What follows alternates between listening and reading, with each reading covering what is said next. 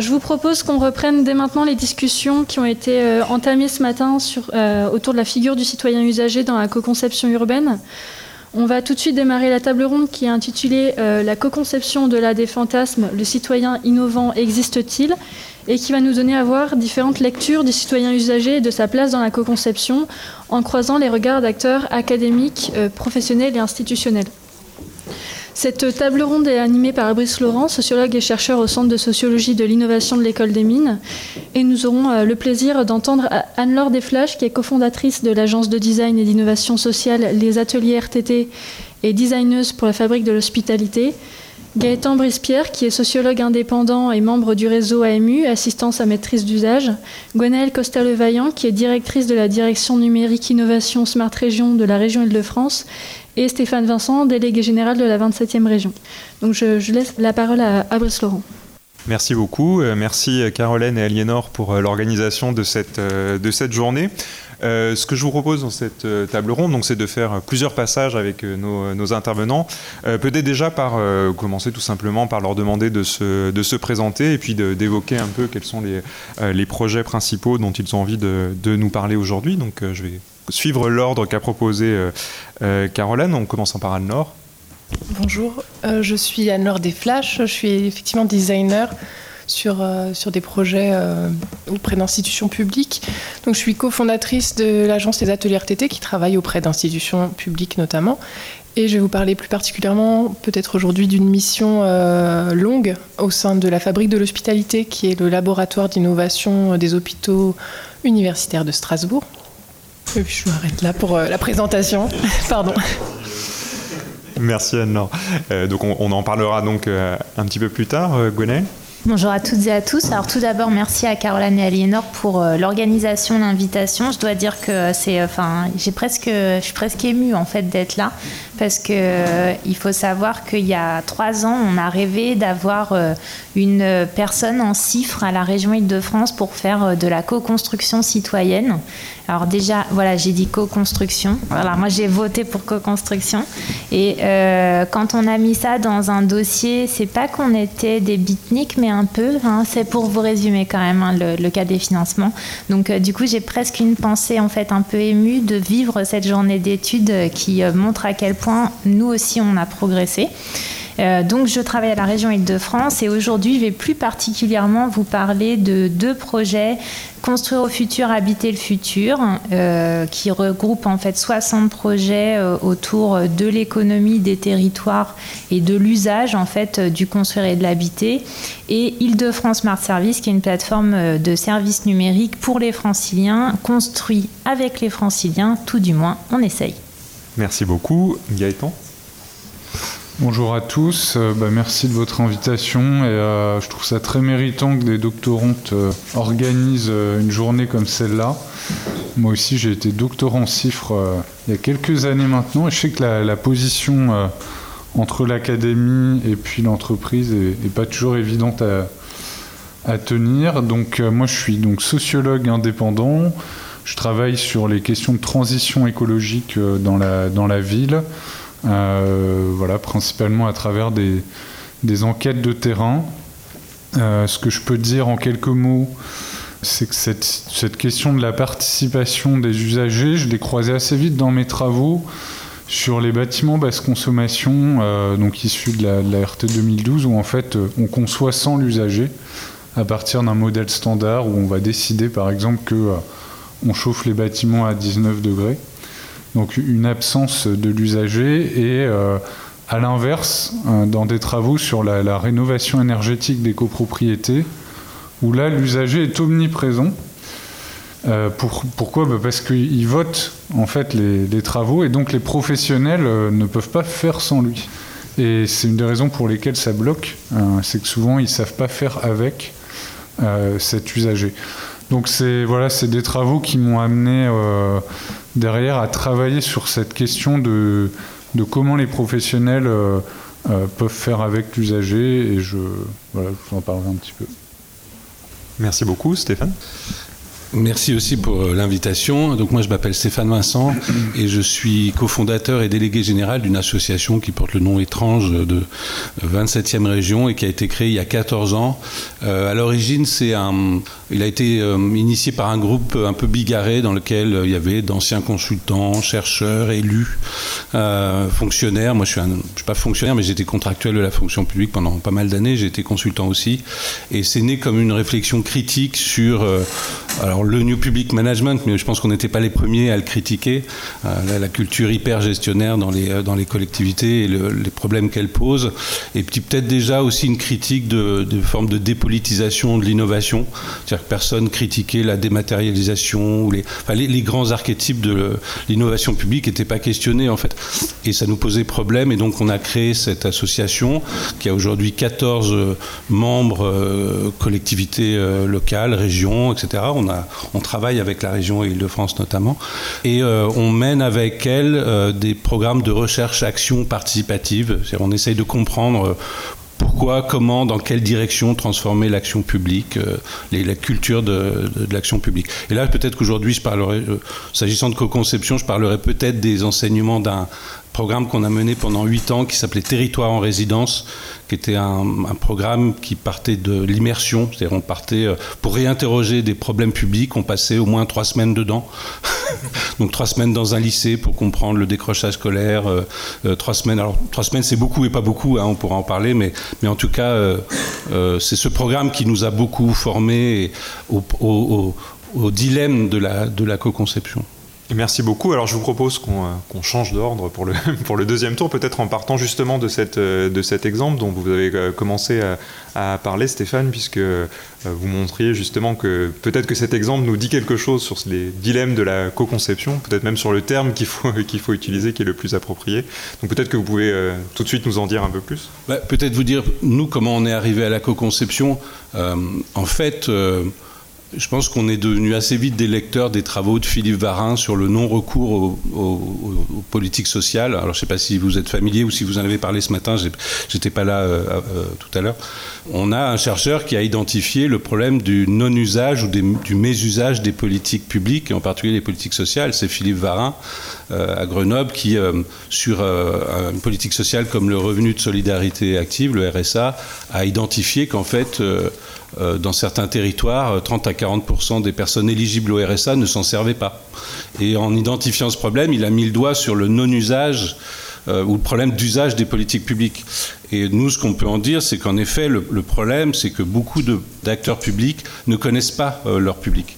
Ils les connaissent éventuellement quantitativement, quand ils font des, des études statistiques, euh, ils font des évaluations euh, de politique publique, mais c'est quand même souvent des évaluations euh, financières où on cherche à évaluer est-ce que l'argent a été utilisé pleinement, etc. Mais au fond, ils ont assez peu d'outils qualitatifs pour comprendre ce que font les gens de leur politique publique. Et nous, on d'abord, nous, on a vu la co-conception d'abord comme un moyen de renseigner ces données manquantes, c'est-à-dire comment euh, c'est sûr que si on ne s'intéresse pas aux usages, au-delà des usagers, c'est très difficile de comprendre comment les gens se servent de vos politiques publiques. Donc le, risque, il est très fréquent dans les, euh, dans les collectivités locales de lancer des dispositifs sans très bien connaître les pratiques de leur public. Euh, et donc je pourrais vous citer comme ça, je sais pas, une ville qui lance une carte jeunesse et qui s'aperçoit après coup qu'en fait, il y a 10 ou 20 des, des, personnes qu'elle imaginait qui l'utilisent vraiment, en fait. Et en fait, nous, on est souvent intervenus dans des situations d'usage flou, de, manque de compréhension des usages des dispositifs, et donc des dispositifs dont on ne savait pas très bien s'ils marchaient en fait. Euh, euh, ça a été le cas sur les maisons de santé. Nous, on a travaillé sur la question des maisons de santé. Euh, on s'est aperçu que la façon dont étaient créées certaines maisons de santé, en fait, ne partait pas des réalités, des usages.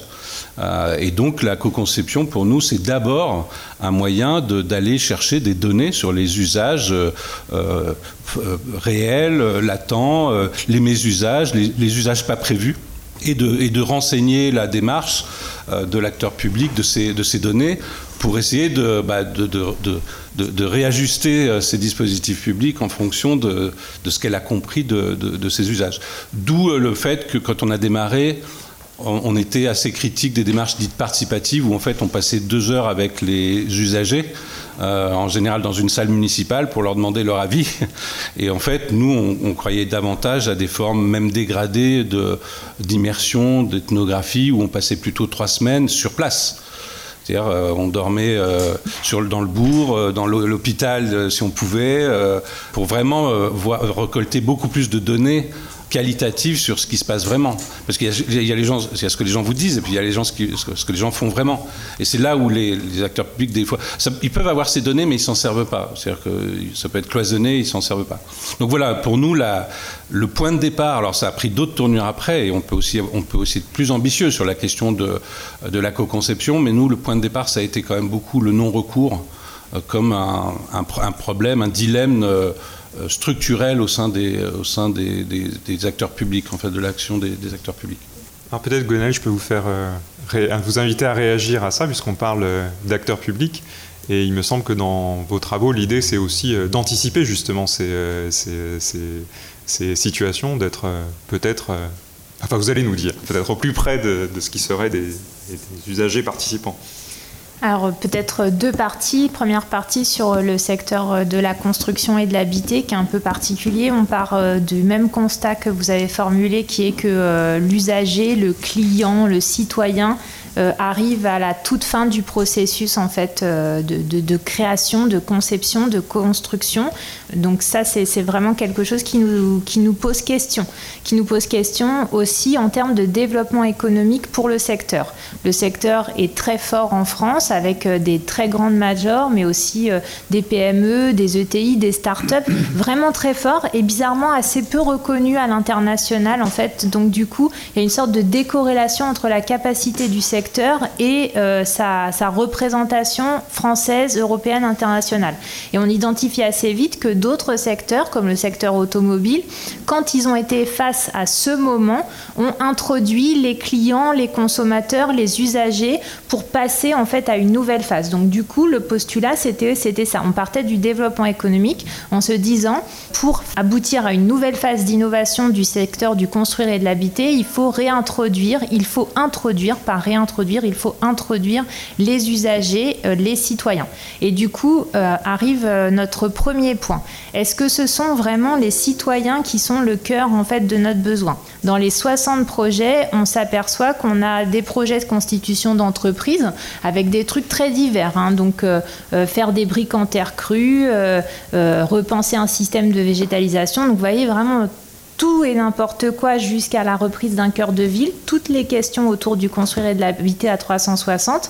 Est-ce que véritablement c'est le citoyen qui doit être associé dans la création d'une activité économique sur la terre crue?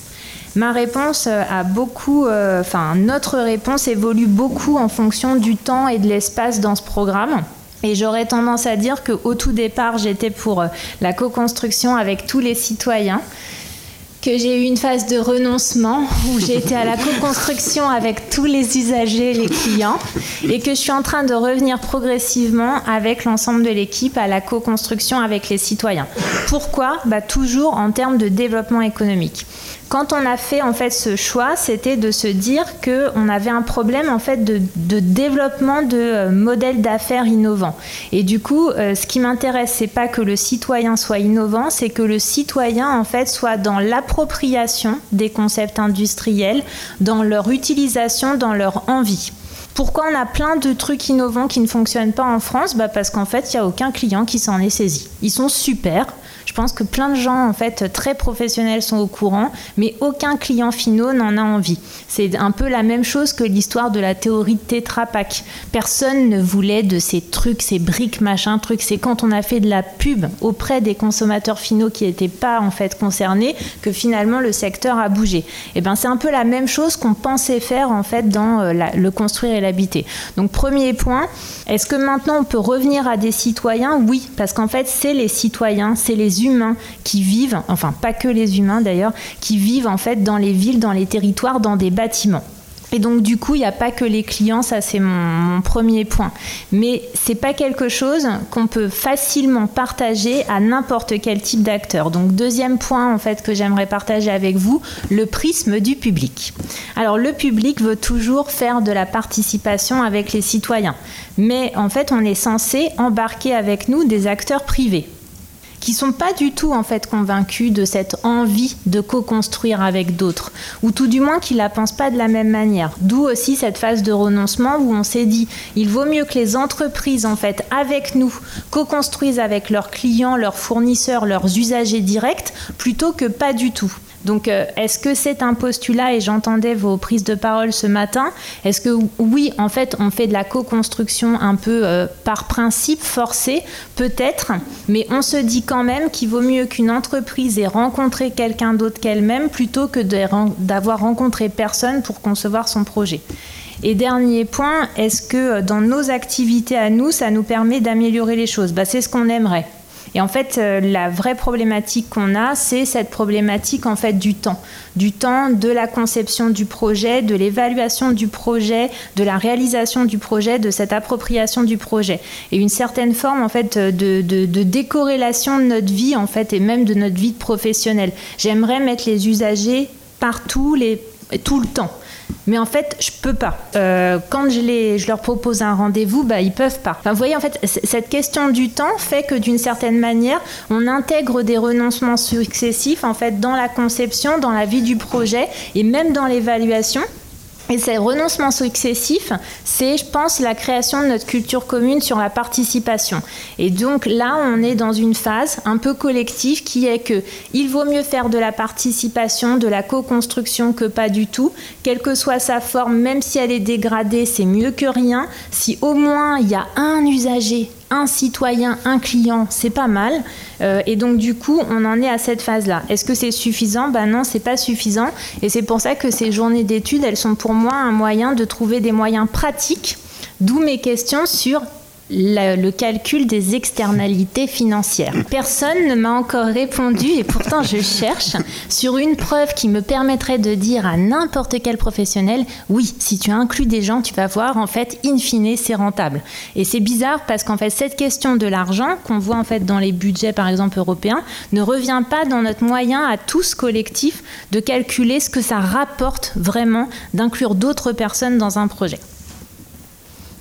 Merci pour, euh, pour cette intervention. Je pense que ça ouvre énormément de questions qui vont euh, pas mal nous préoccuper dans la suite de la journée aussi sur la, comment on démontre, quelle est la preuve de la valeur de la co-construction. Euh, je vous propose qu'on enchaîne avec Gaëtan, comme on a parlé un peu de bâtiment dans, cette, dans cet exemple-là. on peut poursuivre un peu dans ce, dans ce domaine avec vous oui, bah, disait, c'est vrai que c'est pas, pas facile de trouver les usagers dans le bâtiment et de les impliquer dans la, dans la conception. Et du coup, moi, j'avais envie de vous dresser le portrait de, deux figures d'usagers engagés euh, dans ces opérations de, conception, de rénovation, de construction de bâtiments. la, la, première, elle est issue de mes travaux de thèse qui datent un peu. Hein, on était en 2010, euh, autour des, premières rénovations de copropriété en Ile-de-France, où en fait j'ai montré que c'est ces rénovations, elles reposaient pas sur le gestionnaire professionnel qui est le, syndic de copropriété, euh, même si c'est un peu changé aujourd'hui. Euh, mais euh, elles, elles, étaient alimentées par l'engagement d'un copropriétaire bénévole que j'ai appelé leader énergétique parce que il se positionnait en fait comme, comme chef de projet de, de, ces rénovations là et donc, euh, ça voulait dire qu'il allait passer beaucoup de temps à, monter, ce projet, à faire avancer ce projet. Et donc, la question qui se pose, c'est bah, pourquoi ces gens, euh, tout d'un coup, s'engagent comme ça dans, un projet de cette ampleur? Alors, certes, il y a souvent des, des convictions écologiques. Il y a du temps aussi. On est souvent sur des personnes retraitées euh, ou dans des périodes d'interruption d'activité mais il y a surtout un phénomène de transfert de compétences, et là ça rejoint la, question que je posais tout à l'heure. On voit qu'en fait, ces gens, ce pas de simples usagers ou copropriétaires, c'est souvent d'anciens ingénieurs, d'anciens architectes, d'anciens chefs de projet du bâtiment. Bref, ils ont un capital de connaissances qui vont mettre à profit pour faire avancer ces projets-là, ou inversement, ils vont rechercher une professionnalisation à travers la participation euh, euh, à titre personnel, hein, où finalement ils vont utiliser cette position d'usager pour se former à titre professionnel. Hein. et donc on, voit que euh, c'est comme ça qu'il y a de la, de la, valeur qui se crée. Alors ce, leader énergétique de copropriété, le, les deux risques qu'il y a, c'est d'une part, c'est c'est un usager qui va se fatiguer hein, parce que euh, euh, on est sur des projets qui durent entre 4 et 6 ans, euh, pour lesquels ils ne reçoivent pas toujours beaucoup de reconnaissance au sein de l'immeuble. voilà, et donc là, il y a une question de, comment on peut le soutenir.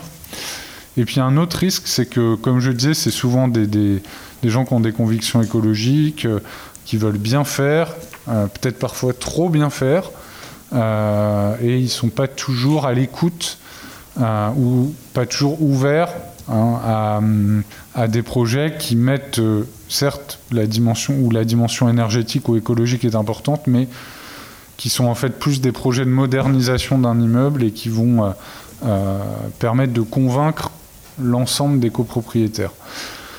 Donc voilà une première figure. je peux parler d'une deuxième figure qui est celle des, acquéreurs de logements neufs euh, dans des opérations euh, qui incluent une, conception participative, une conception collaborative.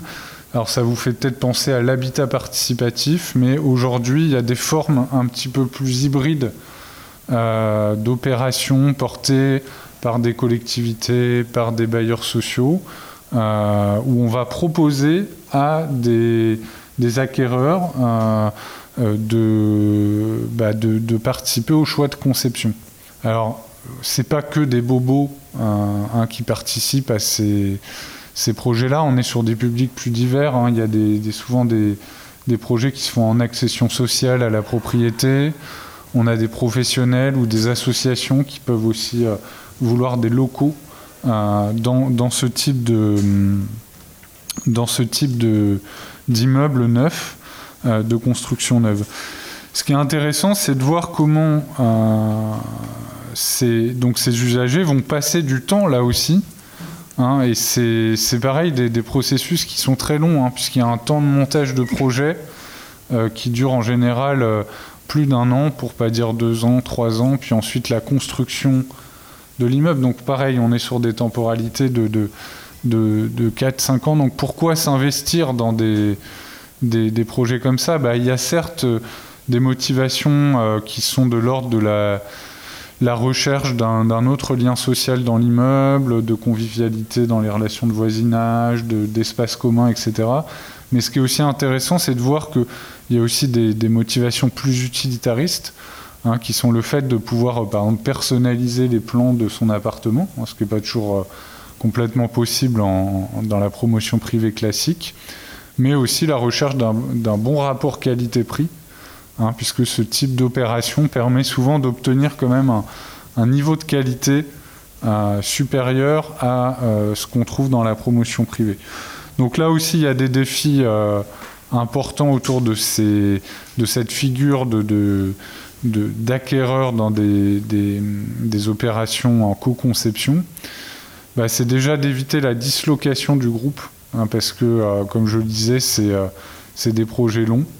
Euh, et puis, il y a cette conciliation des, intérêts individuels et de l'intérêt collectif, parce que quand vous vous mettez à personnaliser les plans de chaque, chaque appartement, à un moment, pour faire un immeuble un peu cohérent, ça, pose des questions pour le concepteur architecte. Merci beaucoup. Euh, bah oui, donc là on voit bien euh, émerger des, figures du participant qui sont euh, très spécifiques, aussi liées aux, particularités du, secteur du, secteur du bâtiment. J'allais dire dans le milieu hospitalier, il y a des participants qui sont un peu évidents. Enfin, il y a à la fois les, gens qui utilisent l'hôpital, mais aussi le personnel qui est, qui est à l'hôpital. Donc votre expérience, je pense, à la fabrique de l'hospitalité peut être intéressante pour éclairer peut-être d'autres modalités de co-conception dans ce secteur-là. Effectivement, quand on pense à, l'hôpital, on pense tout de suite à une co-conception avec les, patients et finalement, elle est, bien plus large et nécessaire d'être bien plus large que, que, le public destinataire finalement des soins. la fabrique de l'hospitalité, elle a la, particularité aussi d'être euh, intégrée à un hôpital et d'offrir un espace, euh, euh, un espace de, collaboration et de travail dans un établissement qui est, qui est très organisé de manière hiérarchique et par, par avec d'un côté la hiérarchie finalement administrative, d'un autre côté la hiérarchie médicale et la, hiérarchie soignante.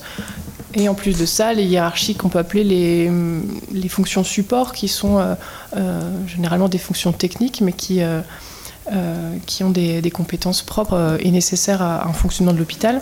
Et donc finalement, quand je parle d'espace de travail plus transversal et collaboratif, je ne parle pas forcément de lieu. la fabrique de l'hospitalité n'a pas de lieu propre, mais par contre, elle va travailler et elle invite des acteurs qui n'ont pas forcément l'habitude euh, d'aller travailler dans les services de soins. Donc chaque, euh, chaque lieu est finalement celui du projet, euh, qui est très contextualisé à chaque fois. Ça a plusieurs avantages. Ça, notamment, donc ça a l'avantage de mieux être, de, de s'immerger, d'être au contact d'avoir des professionnels, des patients, de leurs accompagnants et de pouvoir mieux comprendre les expériences, les réalités de chacun et d'avoir des, cadres d'échange formels et informels avec eux. Euh, ça permet aussi d'emmener euh, d'autres professionnels qui n'ont pas, euh, qui n'ont pas accès à ces, à ces terrains-là dans l'institution pour que eux aussi puissent mieux comprendre les, les, besoins du contexte. Et ça permet aussi de, bah, de s'adapter aussi au temps hospitalier. On a beaucoup parlé du temps ce matin, mais c'est, c'est, c'est vraiment le, le, nerf de la, de la co-conception. finalement, comment on arrive à inscrire une méthodologie sur le temps long, puisque c'est euh, on est persuadé que c'est comme ça qu'elle est pertinente. Euh, euh, de pouvoir avoir un groupe, une, communauté autour d'un projet qui, qui, est durable, qui va à la fois participer à, établir ce qu'on appelle un diagnostic partagé, justement des besoins, que ce soit des besoins liés aux, aux, patients, aux accompagnants ou aux professionnels, et ils sont multiples. Donc une vision partagée sur la réalité de, euh, des autres, le partage de sa propre réalité, et justement ce qu'on pouvait, euh, le questionnement que vous, vous, souleviez ce matin sur euh, l'identification des problèmes à résoudre finalement qui ne sont pas forcément visibles.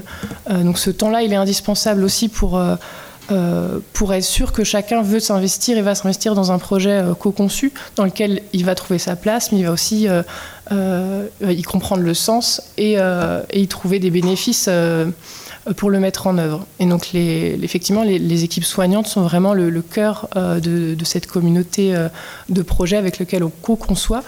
Euh, et donc, on travaille sur leur lieu de, travail et on les mobilise à la fois sur des temps qui sont des temps qu'on va, qu'on va saisir, c'est-à-dire profiter de pouvoir avoir des temps institutionnels tels que euh, les changements de service où, les équipes se croisent et où on va pouvoir avoir l'ensemble de, l'équipe à ce moment-là pour euh, pouvoir proposer des temps de co-conception qui sont peut-être plus courts que ce qu'on peut faire dans d'autres contextes, mais qui vont, être, qui vont permettre de toucher l'ensemble de l'équipe, d'être euh, plus partagés. Et, aussi de pouvoir toucher les, gens qui sont sur site, comme les patients, les accompagnants, qui, avec l'évolution de l'hôpital, ne restent pas très longtemps à, l'hôpital. Donc, ce groupe finalement d'usagers contributeurs euh, c'est un groupe complémentaire, mais qui n'est pas structuré de la même manière, puisqu'il va euh, être finalement mobilisé à des, moments très ponctuels et il va varier. Euh, donc on va effectivement les intégrer, mais plutôt à des temps soit de compréhension de leurs besoins avec un, groupe présent ce jour-là sur site, et ça sera d'autres usagers patients qu'on va mobiliser dans, la poursuite du projet au fur et à mesure. Euh, on, a aussi une, manière euh, qui peut être différente selon les contextes de, mobiliser ces, publics patients. Euh, parce que l'enjeu autour d'un projet, c'est aussi de pouvoir... Bah, nous, on, est un peu garant du, contexte favorable aussi à la co-conception qui va sécuriser les équipes aussi, qui n'ont pas toujours l'occasion d'être acteurs de leur, de leur projet. Euh, donc là, c'est comment aussi, euh, nous, on va mener des temps de conception avec des instances plus hiérarchiques en amont pour définir le cadre des possibles, des contraintes à intégrer pour, que, pour éviter au maximum la frustration et, de, de, faire travailler les participants sur des choses qui ne seront pas réalisables et d'intégrer dans ces temps-là les compétences, qu'elles soient techniques ou support, qui vont permettre aussi la mise en œuvre pour justement euh, garantir que chacun ait connaissance de ces contraintes-là, mais que la, conception du projet euh, prenne tout de suite en compte aussi euh, la faisabilité, à la fois les contraintes, mais aussi les, les leviers qui peuvent être proposés et les opportunités qui peuvent être proposées par les personnes compétentes. Merci beaucoup. Et c'est vrai que ça ouvre aussi la question de, enfin, on, tourne autour de cette question, hein, de l'identité du participant, qui est, même quand on parle d'usagers à l'hôpital, les professionnels finalement sont aussi quelque part des, usagers de l'hôpital. Euh, et peut-être qu'il faut donc être un peu subtil sur la façon de penser cette, euh, cette identité. Alors, je voudrais revenir vers vous, euh, Stéphane Vincent, parce que je pensais exactement à ça pour vous parliez des, personnes qui profitent pas des, des politiques publiques, des aides auxquelles ils ont droit. Et là, on voit tout à fait l'usager des politiques publiques.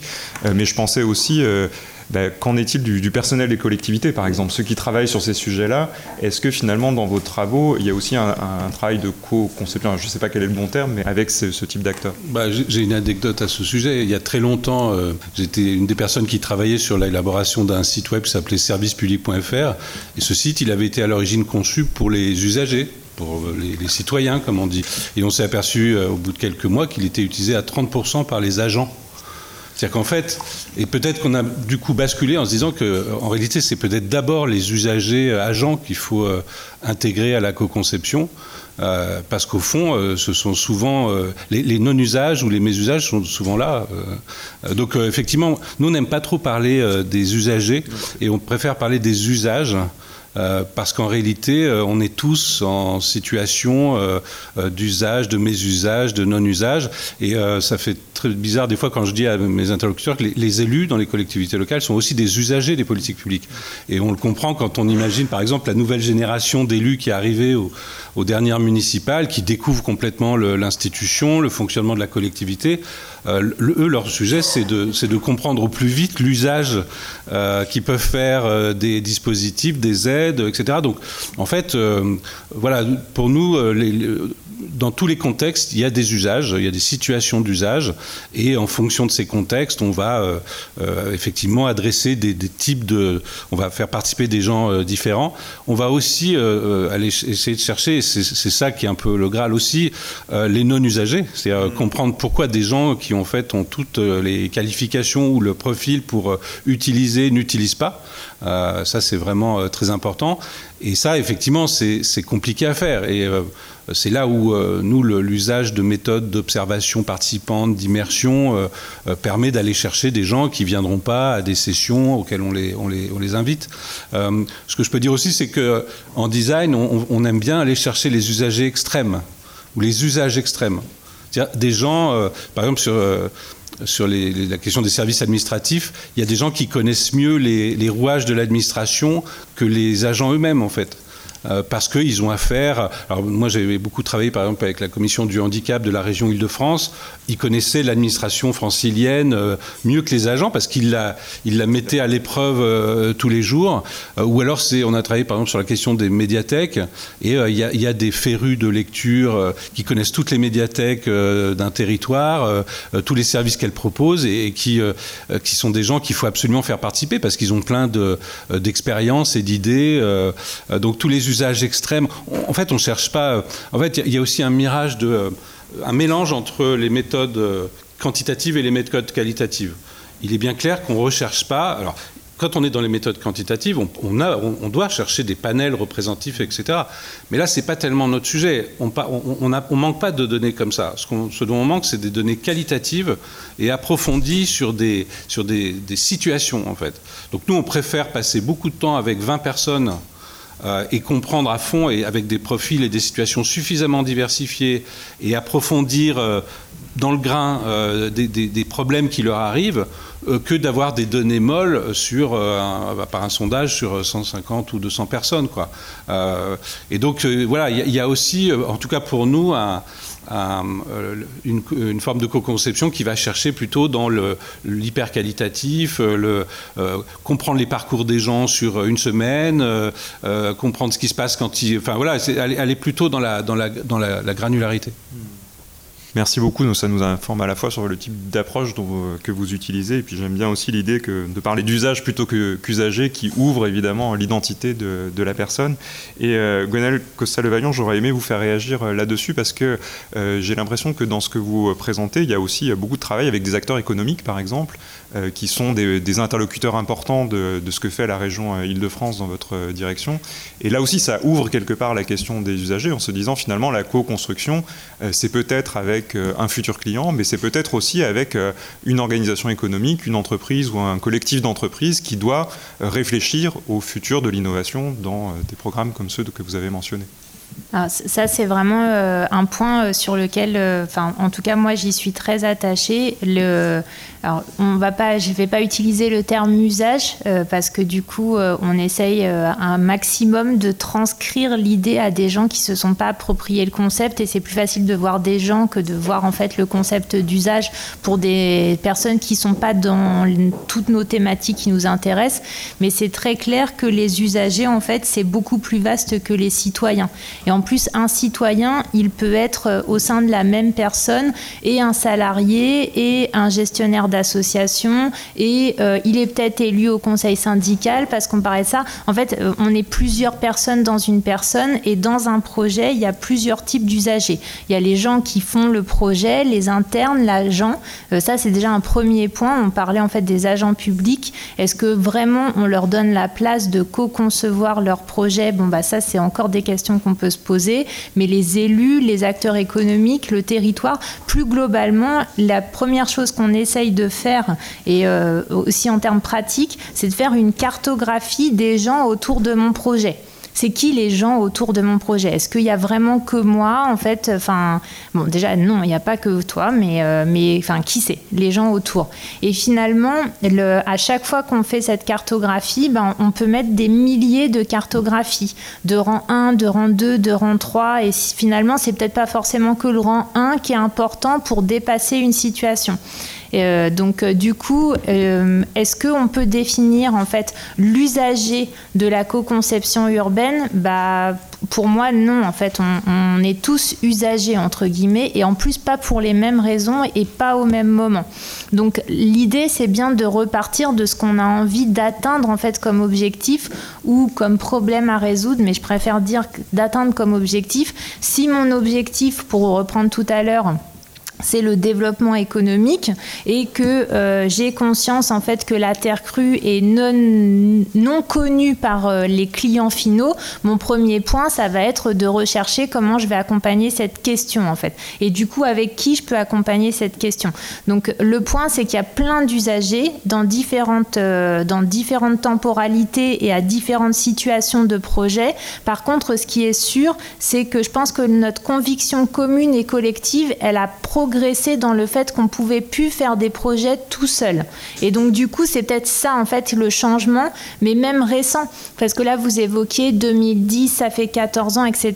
Mais c'était, enfin, c'était presque anecdotique. Pourquoi en fait on en est là dans cette journée d'études aujourd'hui? C'est parce que sociétalement, en fait, collectivement, dans la vie euh, médiatique, publique, euh, dans la vie des entreprises, c'est de plus en plus naturel d'associer les autres. Mais c'est un changement majeur. Hein. Enfin, c'est un changement qui est en plus très récent.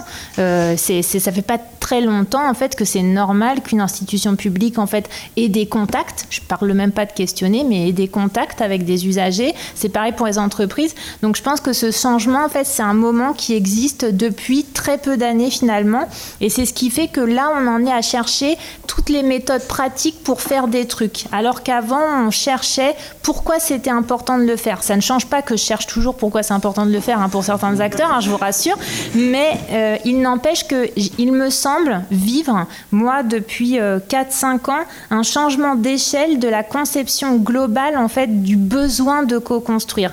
Et comme à mon avis c'est l'appropriation citoyenne, collective, massive qui fait qu'à tous les niveaux en fait on peut passer à une étape supplémentaire, je dirais que si je dois faire une seule chose à la région, c'est de faire de la pub entre guillemets pour qu'il y ait le maximum de gens qui se disent que c'est normal, c'est naturel, c'est ce qu'on doit faire. Merci beaucoup. Alors, le, point est très intéressant parce que ça pose aussi la question de l'apprentissage finalement et de est-ce qu'on est capable de, euh, de faire circuler par exemple des méthodes d'un domaine, d'un domaine à l'autre? Est-ce que euh, les acteurs finalement euh, incorporent, on pourrait dire, cette, cette, exigence de la, de la participation? Et Gaëtan, j'aurais aimé vous faire réagir là-dessus. C'est vous qui avez une, expérience quand même de plusieurs années sur ces questions dans le domaine du bâtiment. Est-ce que vous voyez des des formes, alors je ne sais pas s'il faut dire institutionnalisées, mais peut-être plus euh, naturelles, des formes de, euh, participation ou de co-conception qui maintenant sont, sont bien connues par les, par les acteurs, ou est-ce qu'on est encore dans une situation qui serait peut-être expérimentale, un peu de, un peu de tâtonnement? Bah, C'est vrai que le monde du bâtiment est un monde très technique. les compétences humaines ne sont pas, sont pas forcément valorisées ou sont pas celles qui sont mises au premier plan. Euh, donc c'est un, secteur qui a eu du mal à, s'approprier ces questions-là et qui malheureusement est trop souvent dans ce que j'appelle la sociologie spontanée, c'est-à-dire euh, le fait que le concepteur va considérer que l'ensemble des usagers se comportent comme lui. Et donc, euh, si moi je fais comme ça, les autres font comme ça. donc ça, c'est voilà, c'est l'ethnocentrisme naturel de l'être humain.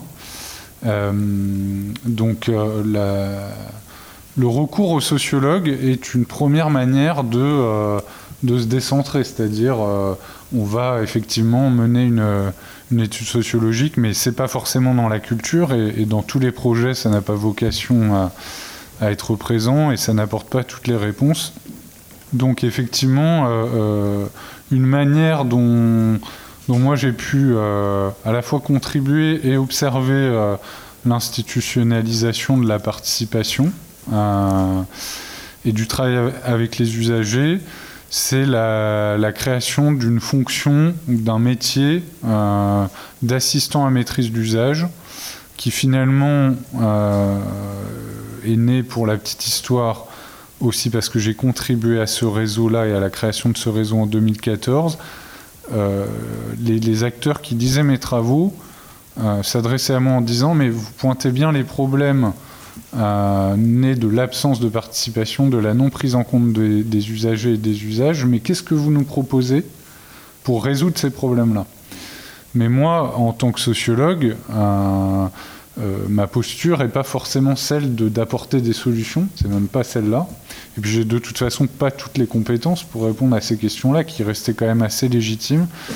Et ça m'a amené de me rapprocher de différents groupes d'acteurs pour justement aider à trouver les réponses à ces sujets-là. Donc euh, ça a été euh, notamment la, création de ce réseau AMU France, donc le, le, réseau des assistants à maîtrise d'usage, donc qui sont un ensemble de professionnels qui cherche à, remettre l'humain au cœur de la, construction de la ville durable, avec des compétences assez variées. Alors il y a des chercheurs, mais c'est pas pas les ceux qui, sont les plus nombreux. Euh, il y a des gens qui font de l'animation, il y a des gens qui font du design, euh, il y a des gens qui font de la participation, il y a ce que j'appelle des ingénieurs reconvertis, donc euh, qui voilà ont, touché les limites de l'approche technique et se sont formés à des méthodes d'éducation citoyenne, d'intelligence collective. Et donc c'est un bain de culture qui permet une, une innovation méthodologique euh, sur le comment euh, justement prendre en, prendre en compte les usagers. Et donc finalement on voit dans les appels d'offres aujourd'hui euh, de plus en plus d'appels à ces AMU. Voilà. Et juste pour terminer là-dessus, de dire que ça suffit pas au sens où je pense qu'effectivement, sur un certain nombre de projets, il faut un spécialiste de la prise en compte des usages, mais il faut aussi un changement de posture de la part des acteurs en place. Euh, c'est pas une question qu'on peut mettre dans un coin et dédié à quelqu'un, et donc il y a quelque chose qui est de l'ordre de l'acculturation, en fait, hein, de, de ces acteurs du bâtiment et de l'immobilier, à la prise en compte des, usages. Donc ça, les, AMU peuvent y contribuer, mais je pense qu'il y, a quelque chose de plus large à faire autour de ça. Je pense qu'effectivement, cet exemple des AMU, il est intéressant comme illustration des des possibilités de fédérer aussi à la fois des intérêts, des, pratiques, des compétences euh, pour euh, continuer ce, travail d'acculturation dont, vous nous aviez parlé. Euh, écoutez, malheureusement, il est déjà l'heure, ça s'est passé très vite, mais je pense qu'on a quand même eu une bonne, une bonne idée des différents, des différents projets auxquels participent les, les, intervenants à cette table ronde qui, ben, je pense, seront disposés à continuer les échanges au déjeuner, évidemment, et puis peut-être dans le futur avec tous les, tous les participants de la journée d'aujourd'hui. Merci à tous et euh, donc euh, je laisse la parole à Caroline et à Aliénor si euh, vous voulez dire un mot peut-être avant le déjeuner. Merci beaucoup. si vous voulez, on peut quand même prendre une ou deux questions rapidement, mais effectivement, plutôt pour les personnes qui sont en ligne et poursuivre les conversations pour ceux qui restent au déjeuner. On a reçu deux questions pour le moment, une qui est adressée à Stéphane spécifiquement. Euh, on voit bien qu'un des sports favoris de l'administration est de rappeler aux usagers le poids du contrôle administratif. Euh, ceci explique une partie du non-recours par épuisement de la dignité de certains usagers, en quoi l'usager peut venir aider cette nécessaire réflexivité de l'administration sur elle-même. Vaste question. Euh, nous, parmi les réponses les plus intéressantes qu'on a vues à ça, c'est quand les usagers deviennent enquêteurs, c'est-à-dire quand ils sont associés à, la démarche de compréhension des problèmes, etc. C'est pour ça que nous, on parle de, euh, d'enquête participative ou de... Euh, il y a quelques années, on avait travaillé avec une région qui voulait repenser ses politiques jeunesse et plutôt que de, d'opérer classiquement en menant l'enquête, on a formé des jeunes de la mission locale, de l'école de la deuxième chance à enquêter eux-mêmes en fait. Donc à, être partie prenante en fait de la de l'enquête et donc pas des cobayes euh, usagers euh, observés, euh, mais plutôt à la manœuvre et, et outillés pour comprendre ce qui leur arrive quoi. Et il y a des collectifs comme Equitas, par exemple, qui font ça sur les questions de politique sociale aussi. donc effectivement, une des réponses, c'est d'enrôler les dix usagers euh, dans l'enquête euh, et, à pas en faire euh, juste des objets d'observation, surtout quand on travaille sur des sujets complexes et difficiles d'insertion. De, donc, donc voilà, moi ça serait ma réponse pour, pour essayer de retourner les choses et, et on commence à le, à, le, voir se pratiquer de, de plus en plus. merci. Une dernière question sur la question des externalités. Euh, la profusion d'externalités, donc économiques, sociales, environnementales, etc., ne contrarie-t-elle pas euh, la faculté de tout usager citoyen à appréhender euh, par lui-même son intérêt particulier? N'y a-t-il pas une crise de cette perception par l'absorption d'externalités qui serait illimitée Alors, elle n'est pas adressée à une personne spécifiquement, mais si, vous, si vous êtes inspiré. Bah, du coup, je vais commencer euh, sur les externalités. En fait, je pense que c'est la même question de l'acculturation. En fait, l'individu et le collectif vivent euh, euh, au même instant et on peut être un individu dans le collectif. On peut tout à fait en fait euh, donner la capacité à quelqu'un de mesurer ses externalités individuelles, tout comme les externalités collectives, si on crée les conditions de cette acculturation partagée. Et du coup, c'est la vraie question pour moi de la compétence qu'on doit co-construire, qu'on doit créer ensemble de cette culture de la participation, de la co-construction. Est-ce qu'on on s'est vraiment interrogé sur euh, le fait de, de, former des citoyens, de former des usagers. Pour moi, non. En fait, on n'a pas encore abordé ça. Et en plus, on ne l'a pas abordé sous l'angle où il développait d'autres compétences que celles simplement de participer au moment où il participe. Donc, est-ce qu'on peut en fait redonner la capacité à un individu de mesurer ses externalités individuelles? Oui, j'en suis convaincue. Ça passe par des exemples comme ceux que vous citez de professionnels qui vont euh, faire une activité bénévole pour en fait se former dans le cadre d'un projet. Tous ces points-là, en fait, il faut qu'on les prenne en considération comme des choses qui sont certes des externalités individuelles, mais qui sont aussi des externalités collectives. Parce que si on a 1000, 10 000, 100 000 personnes qui participent à des projets et qui se sont formées en fait pendant leur phase de co-construction, c'est tout ça de formation qui est fait en fait pendant un territoire, enfin pour un territoire. Donc du coup, moi, pour moi, c'est réconciliable, mais ça passe par une acculturation collective de l'envie de repositionner les gens dans ce processus collectif. Merci beaucoup pour cette réponse. Euh, je propose qu'on. Ah, tu voulais prendre la parole, désolé. Non, non, j'allais juste dire pour euh, revenir sur l'exemple de l'hôpital, je trouve que c'est un, très bon euh, secteur justement pour voir. Alors, c'est pas forcément le vocabulaire des externalités qui est utilisé, mais en même temps, là, l'aspect contribution au bien commun et, à, l'intérêt général, on peut dire, est, peut-être le plus évident dans le, dans le cas qui est celui sur lequel vous avez travaillé pour la fabrique de l'hospitalité.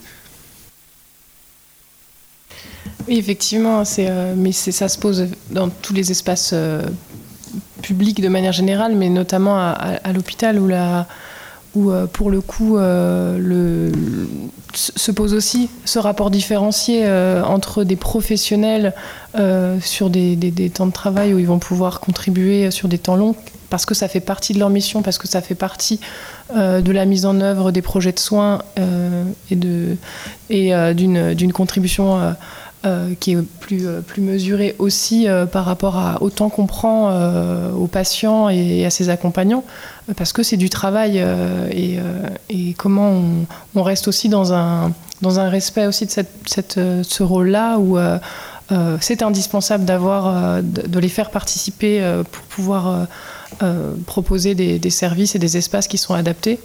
Et il y a une envie, hein, euh, il, y a une, volonté générale des, patients euh, euh, lorsque le cadre justement est conçu pour leur permettre de, proposer des choses et de, faire part de manière qualitative de leurs expériences et de leurs propositions.